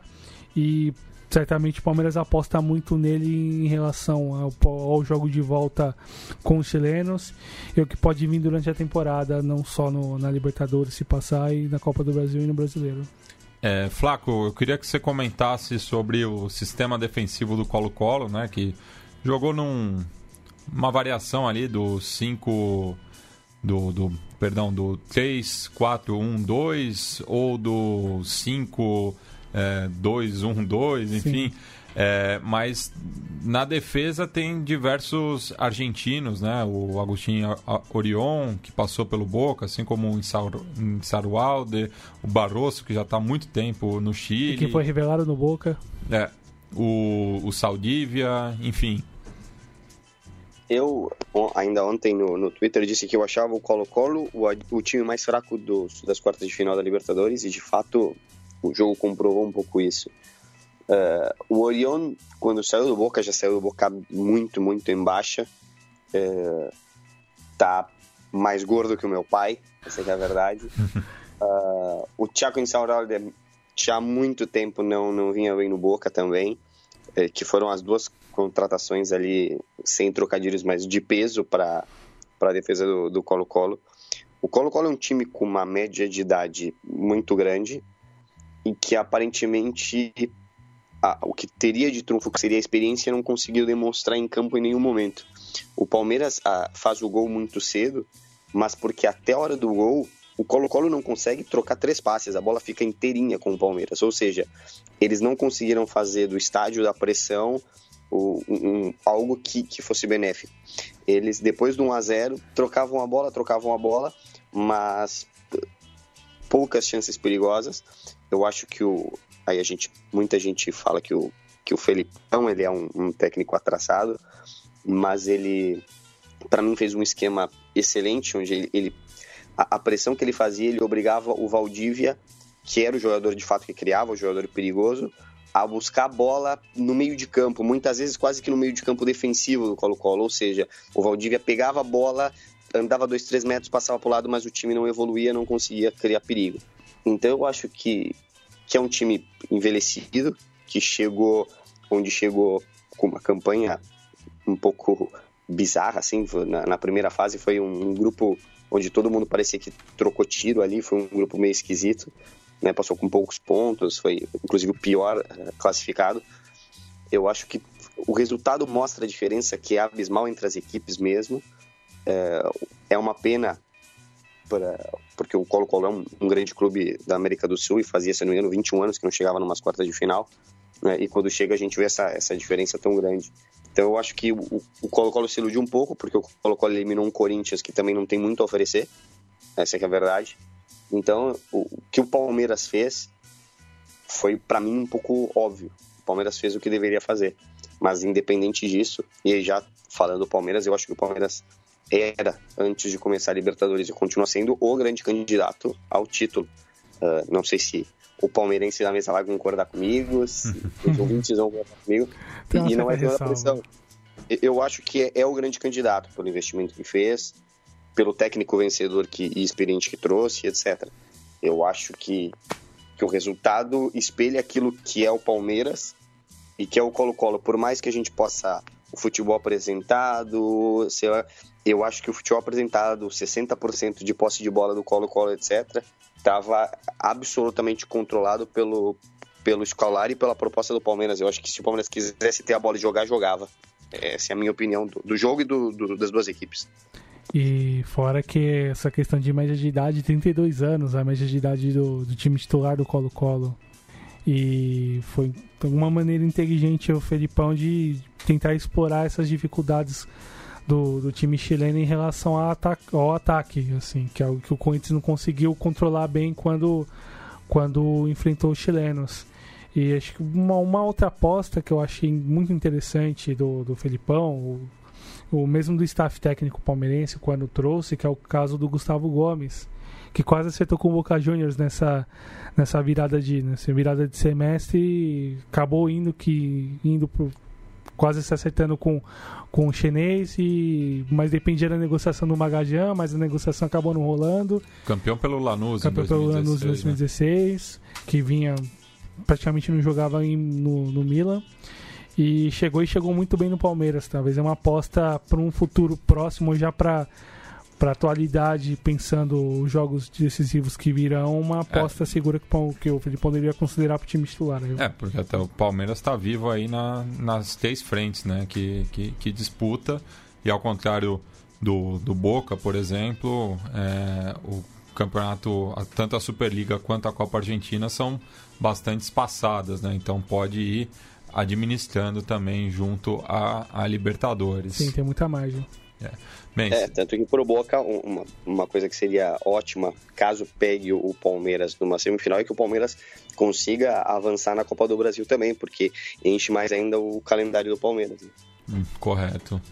E semana que vem teremos apenas três jogos pela Sul-Americana, né? A rodada começa na terça-feira, às 9h15, é, quando o Nacional do Uruguai recebe o São Lourenço no Gran Parque Central. O jogo de ida foi 3 a 1 para o Cuervo, que ganhou agora, né, é, recentemente, sobre o Patronato por 3 a 2 no, no Eugasômetro. É, já na quarta-feira, o Colón visita o Júnior Barranquilha lá no estádio metropolitano, no Caribe colombiano, 9h15 também, horário dessa partida. E no mesmo horário, só que na quinta-feira, o Banfield recebe o Defensa e Justiça lá no Florencio Solar, no sul da província de Buenos Aires. O jogo de ida foi 0 a 0 Lembrando né, que, como já tinha falado, é, Júnior e Colón não tinham é, se enfrentado ainda. Né? É, o, é o jogo de ida. Sim. Então teremos aí mais dois classificados é, e o, o Júnior e o Colón jogando o primeiro jogo. É, bueno, vamos agora para o nosso quadro da memória, né? Lembrando esse duelo entre Boca Juniors e Cruzeiro na Bomboneira na última quarta-feira.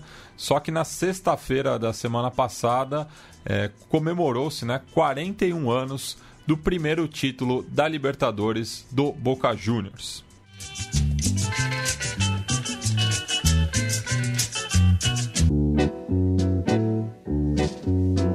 Recuerdos de Ipacaraí.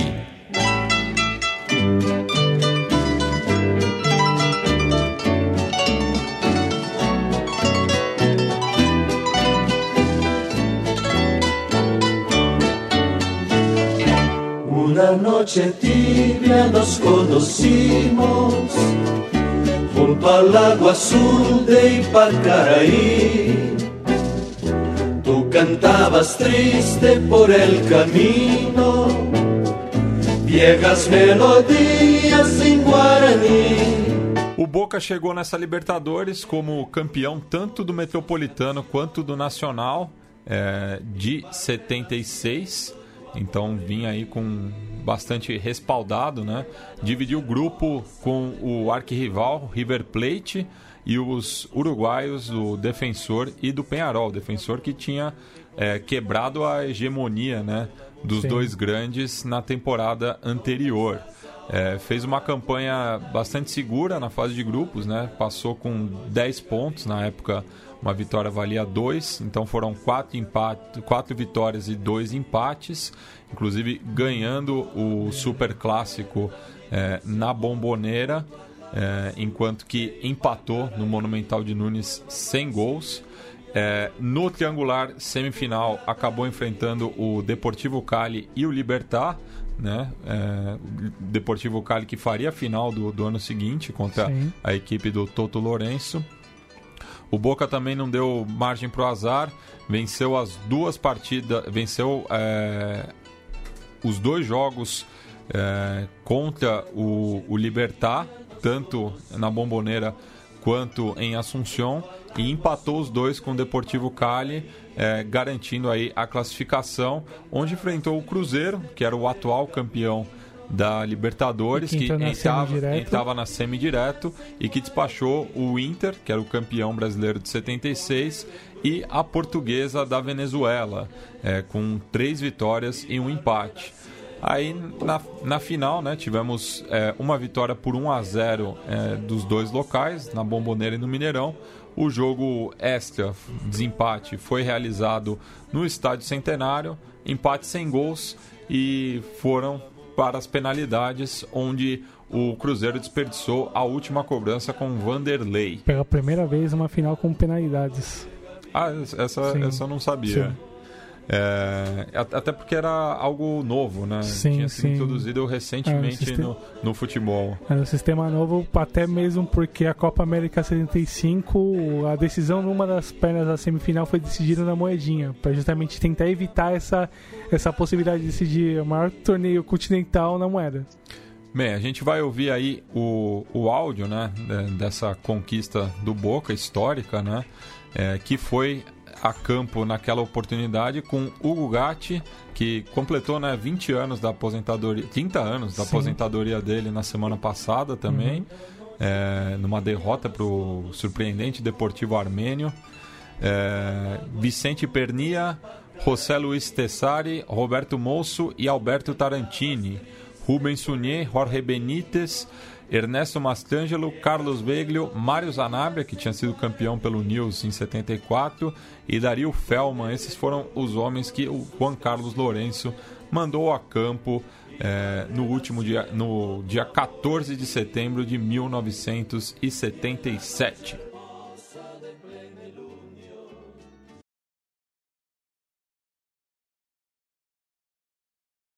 A ponerse em juego a pelota Atención, va a tirar el 6. Mouso.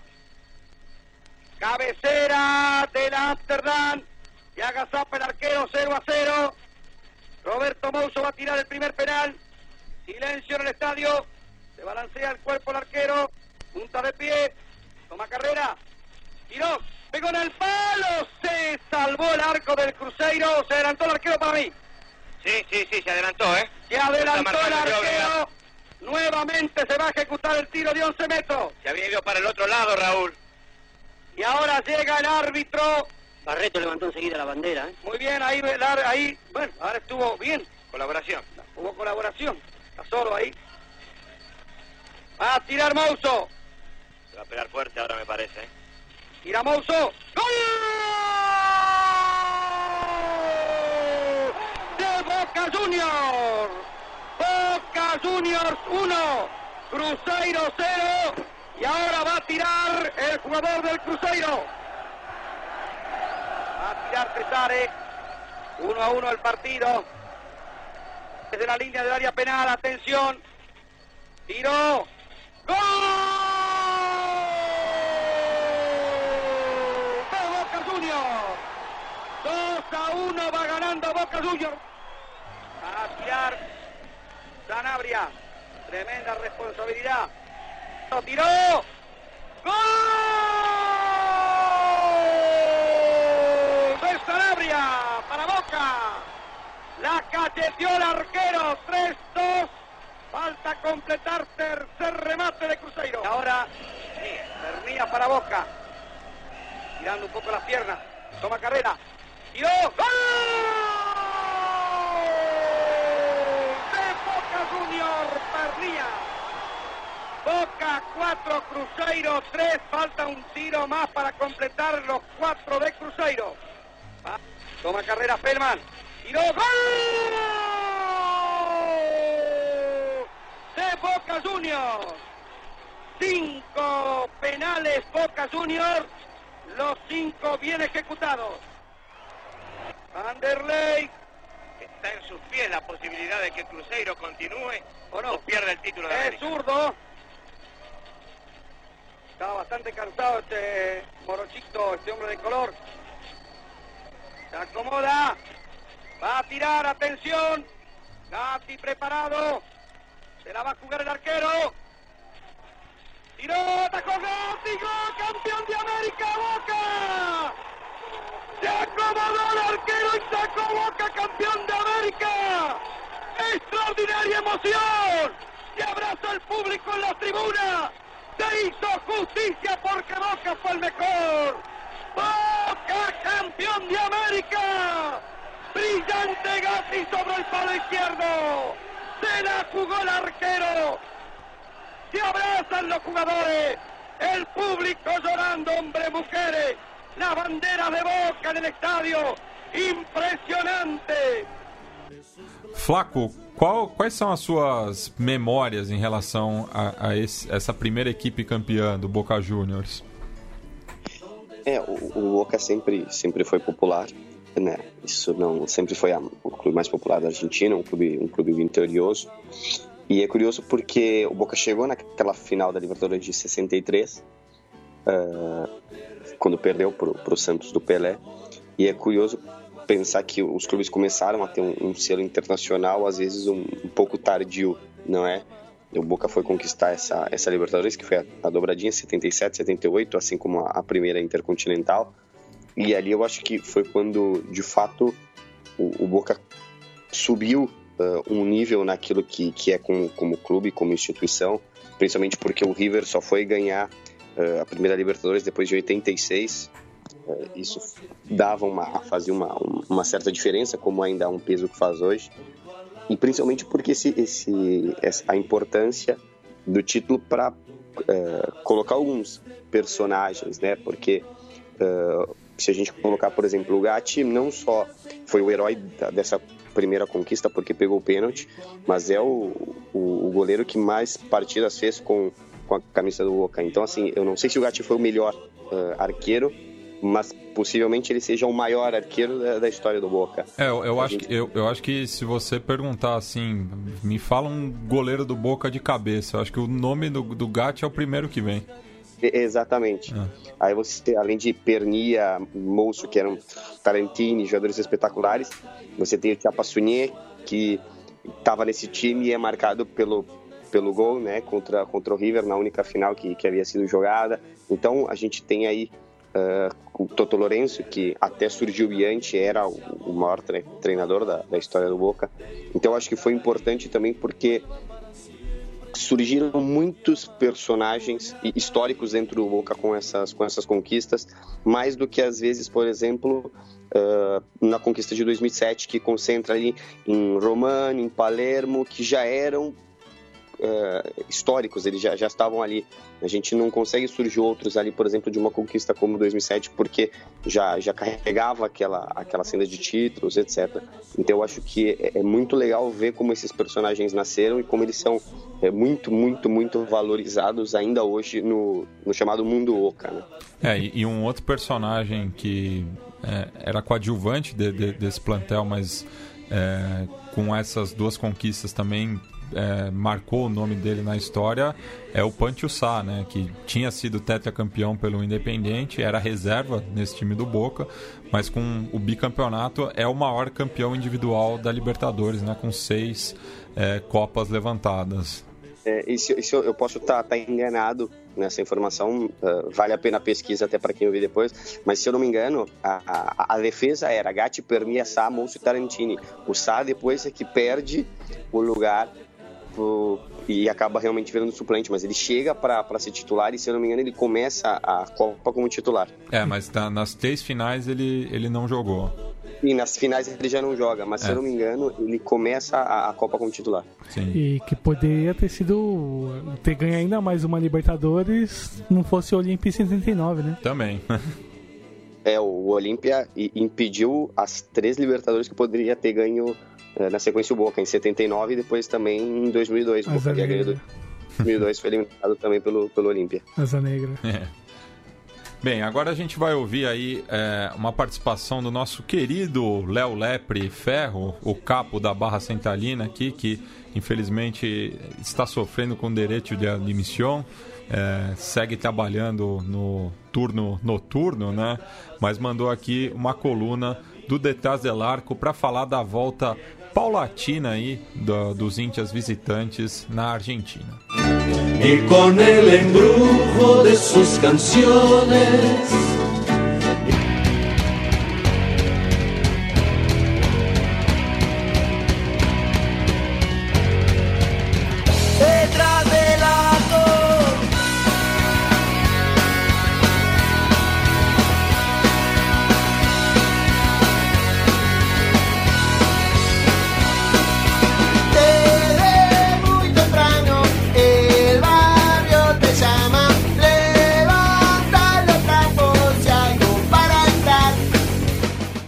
Mate, salve amigos do Sudaca, quanto tempo? Nos estranhava. Estou de volta aí para falar um pouquinho dessa, nessa sexta-feira do, do futebol argentino e as torcidas visitantes que também estão voltando paulatinamente aos estádios. Isso era uma, era uma determinação do próprio Tic Tac que ocorreria depois da Copa do Mundo e aos poucos a gente está voltando a ter público visitante no Campeonato Argentino, não apenas na primeira divisão, mas também na divisão de acesso, nas outras categorias do futebol. É, eu lembro, se eu não me engano, no primeiro jogo da Superliga foi News Independente, uma sexta-feira, com um bom público da torcida do Roco lá no Colosso del Parque, e, e me deixou muito impressionado, porque lá, como cá, a situação é crítica, a situação também é de, é de, extrema, de violência entre torcidas, mas eles estão tentando encontrar uma forma de solucionar isso e de não coibir o público visitante frequentar o estádio. Para que isso ocorra, são necessários três requisitos. Primeiro, o clube que quer receber público visitante, ele diz, ele se manifesta dizendo que pode, que tem condições de receber, e é feita uma vistoria não só do estádio, mas também dos acessos. Os acessos para o público visitante, eles são vistoriados e eles têm que ser evitar o, o, o, entorno, né, o contato com a torcida local. Depois é um sistema de cadastro que é feito muito parecido com o que era o tal do AFA Plus que o Grondona tentou implementar, só que na época o AFA Plus ele era pago. Esse novo sistema ele não é pago. Esse novo sistema ele é, ele é gratuito e é só o é só o torcedor ingressar no site, ele se cadastra e ele vai ser identificado. E o terceiro requisito é que o clube mandante ele tem que disponibilizar a venda de ingressos online, ou seja, para tentar evitar aquele negócio de, do torcedor visitante ir sem o ingresso até o estádio do rival, o estádio do, do, de turno que ele toca a sua equipe jogar, sem o ingresso. Então a ideia é que isso restrinja, que apenas o torcedor que tem o ingresso se desloque até o, o estádio onde seu time joga como visitante. É muito interessante essa proposta, está dando um certo resultado. O Racing mesmo enfrentou na última rodada o Lanús, com bom público também da torcida do Racing, e é uma militância, é a volta, é a luta daquilo que todo mundo quer, que é a volta do público visitante aos estádios. Em paralelo a isso, é curioso pensar que, por exemplo, na noite de ontem, durante uma, a decisão do, da Liga Feminina de Futsal, jogavam Huracan e São Lourenço, se não um dos mais um dos clássicos com uma maior rivalidade que existe ali na cidade de Buenos Aires. O clássico não chegou a terminar por causa de confusões entre as duas torcidas. Lá nos primeiros minutos do segundo tempo, a juíza teve que interromper a partida justamente por causa de confusão entre as duas torcidas. O que dizem é que torcedores do São Lourenço tentaram ingressar na parte onde estava a torcida do Huracan para roubar algumas bandeiras. Existe a, aquela, aquela famosa história das, da, das, do trapo né, e dos telões roubado é, da Buteler por parte da torcida do, do Huracan. Várias canções tratam sobre isso. E a, e a torcida do São Lourenço tentou ontem dar o troco. Curioso também pensar que essas mesmas duas torcidas já tinham se enfrentado na Copa do Mundo da Rússia. Cerca de oito torcedores do, do, do Huracan, acompanhados de alguns torcedores do Deportivo Espanhol, são intimamente ligados, as duas torcidas, se enfrentaram em uma das cidades sedes da Rússia, do Mundial da Rússia, a torcedores do São Lourenço unido com, com, com um reforço ali de alguns torcedores do União. É, algo que só na verdade pode reforçar triste porque só pode reforçar a tese daqueles que acham que torcida única não tem mais jeito, que não é a solução ou que não há outra saída para o futebol senão torcidas únicas, o que é, todo mundo sabe, uma tremenda mentira. Aproveito para mandar um abraço para todos vocês é, e para o que precisar eu estou aqui. Espero que na semana que vem eu volte com algum assunto e com algum resultado aí do Super Clássico. Super Clássico esse que ainda vai ser só com torcida local. Esperamos para ontem a volta do Super Clássico com as duas torcidas. Um abraço a todos e até lá.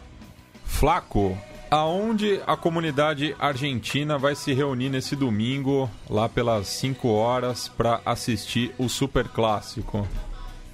Uh, quem estiver em Porto Alegre uh, vai ser, talvez seja bem-vindo, depende da, dos colores.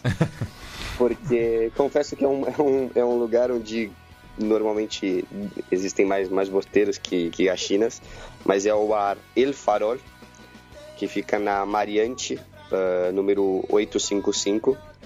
É um bar argentino, o, dono é um, é um tucumano, curiosamente, um boteiro tucumano. E mais do que a gente se juntar para ver, ver o jogo, é um, é um espaço para quem gosta de, de, de, comer uma, uma empanada, tomar um fernet e tá num, num, bom momento. A gente é, é um, um, rincão que nós temos ali, que a gente costuma se juntar essa, essa banda argentina que, que aos poucos a gente vai descobrindo aqui em Porto Alegre, que, que é, é bastante grande. Tem muita gente aqui, então quem quiser aparecer vai, vai fazer parte da, da festa que espero eu no final seja, seja bonita para o nosso lado. É pela Cidade Baixa? É, não, fica. A Mariante é a, continuação da Avenida Guete que é a, onde as torcidas comemoram os títulos aqui, né? A torcida do Grêmio do Inter comemoram na, na Avenida Guete, que é perto ali do, do, chamado Parcão, é um dos parques da cidade, é a continuação dela, reto, é, a, é essa Avenida Mariante. Ah. E aqui em São Paulo, né, recebemos o convite da filial do River, é, na figura do seu atual presidente, o Damiano De Paoli. É, o, a torcida do Mijo aqui em São Paulo vai se reunir no Mango Bar e Sabores, na rua Vizarde, 396, ali na Vila Madalena. Então, quem simpatiza pelo River e quiser é, viver esse super clássico aí com o, os milionários aqui de São Paulo, fica aí o convite. É, Flaco, agradeço mais uma vez a presença aqui, é, sempre dando uma aula do futebol argentino pra gente é, e também compartilhando a sua opinião como torcedor, que é muito importante, a gente sempre valoriza isso. Eu é que, que agradeço o convite. Na verdade, é, eu aprendo muito com vocês, vocês são especialistas naquilo, naquilo que fazem.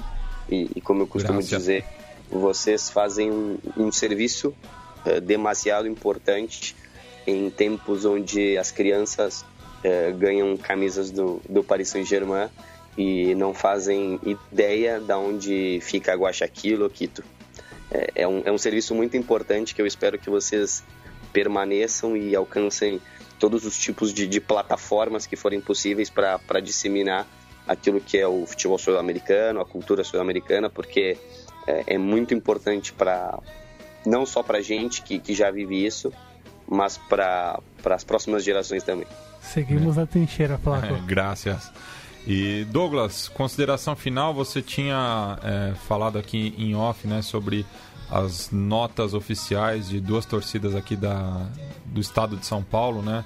Tanto a Gaviões da Fiel quanto a torcida jovem do Santos, que se posicionaram nessas eleições, assim como a Garra Blanca do Colo-Colo, que também é, enviou uma mensagem né, para os pares antifascistas aqui do Brasil. Ainda mais considerando o contexto que eles já viram, já vieram uma vez e voltarão daqui a algumas semanas para São Paulo e na semana da eleição, na semana talvez mais quente da República nesses últimos 30 anos, se a gente quiser fazer uma comparação histórica. Mas é ótimo o posicionamento do, do, dos antifascistas de La Garra Blanca sobre esse contexto político que vivemos e sobre o dito candidato que lidera as pesquisas e uma certa paixão, uma grande paixão de um volume razoável de, de, de possíveis eleitores. Em relação ao posicionamento das duas torcidas organizadas, tem que ser isso, precisa ser isso mesmo. Você já tem outros outros movimentos já se posicionando e se movimentando para responder isso de forma responder essa ameaça fascista que se apresenta a cada esquina seja pela via eleitoral pela via do mercado que tanto nos massacra dia após dia é importante esse, esse posicionamento das duas torcidas e considerando as outras que podem se posicionar nesses próximos dias e semanas. E seguindo nessa luta que nos cabe aqui, tanto no Conexão Sudaca como nas ruas, na conversa com as pessoas mais próximas, nos debates possíveis que nos debates que podem ser realizados em tempos cada vez mais surdos e de gritaria, como o, o de hoje. É, esse, esse diálogo é importante em alguma medida, mas sabendo como se dialogar principalmente. E Matias, acho que é isso mesmo que a gente precisava falar por hoje. Uh, muita coisa para acontecer nessas próximas semanas, continente afora, não só dentro de campo como fora também. Uh, Ellen, eu te amo, um beijo e vamos que vamos. Bem, a gente vai encerrar essa edição com uma homenagem a Carmencita Lara, uma das grandes vozes da música peruana, é, que morreu na última terça-feira, aos 91 anos, de causas naturais. Segundo sua filha Ronte declarou ao portal Criolismo, é, sua mãe foi tranquila como se tivera dormido para sempre. Ela que fez dupla né, com seu marido, Victor Lara, ela que nasceu como Julia Roça Capistã Garcia, no distrito de Pairã, ao norte de Trujillo, mas ficou conhecida pelo nome artístico de Carmencita Lara, sempre acompanhada é, pelo seu marido no acordeon, e cujo primeiro sucesso é, foi Ouvidá-la Amigo. Então vamos aí com nos despedindo, né, da dama das valsas tristes do Peru. Hasta.